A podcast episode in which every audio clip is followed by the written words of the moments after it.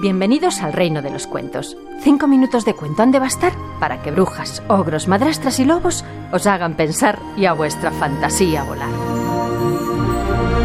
Hola chicos, el copiloto, descuajeringado por tanto estornudo, se ha desmayado.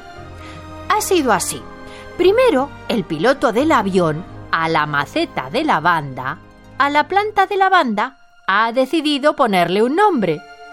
Purpurina la ha llamado. Pero eso no es todo.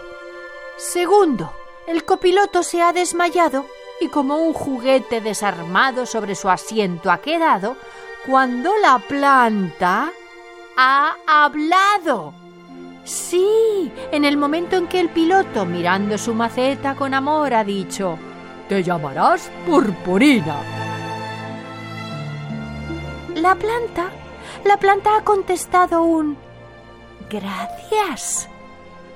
Sí, ha sido un simple gracias, pero lo ha dicho la planta.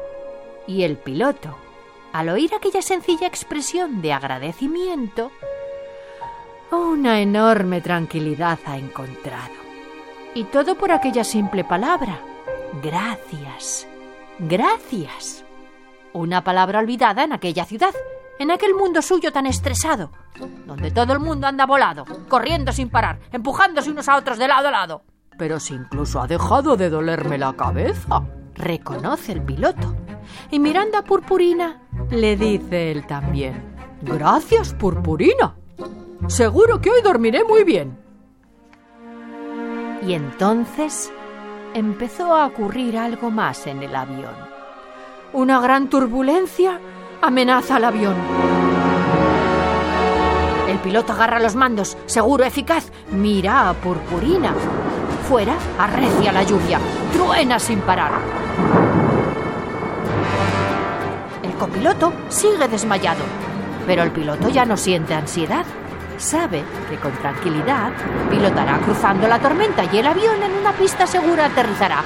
Y allá van, allá van, allá van.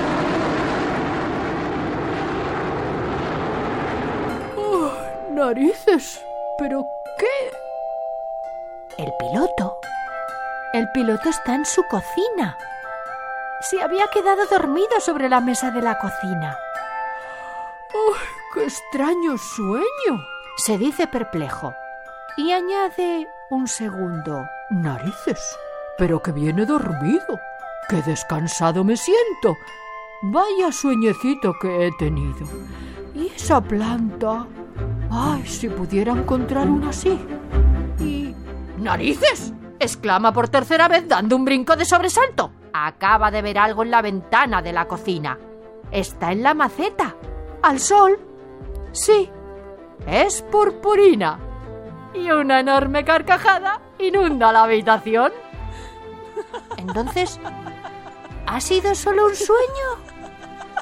Sí. ¿O no? Pero aquí acaba el cuento. Os dejo pensando y con la fantasía volando.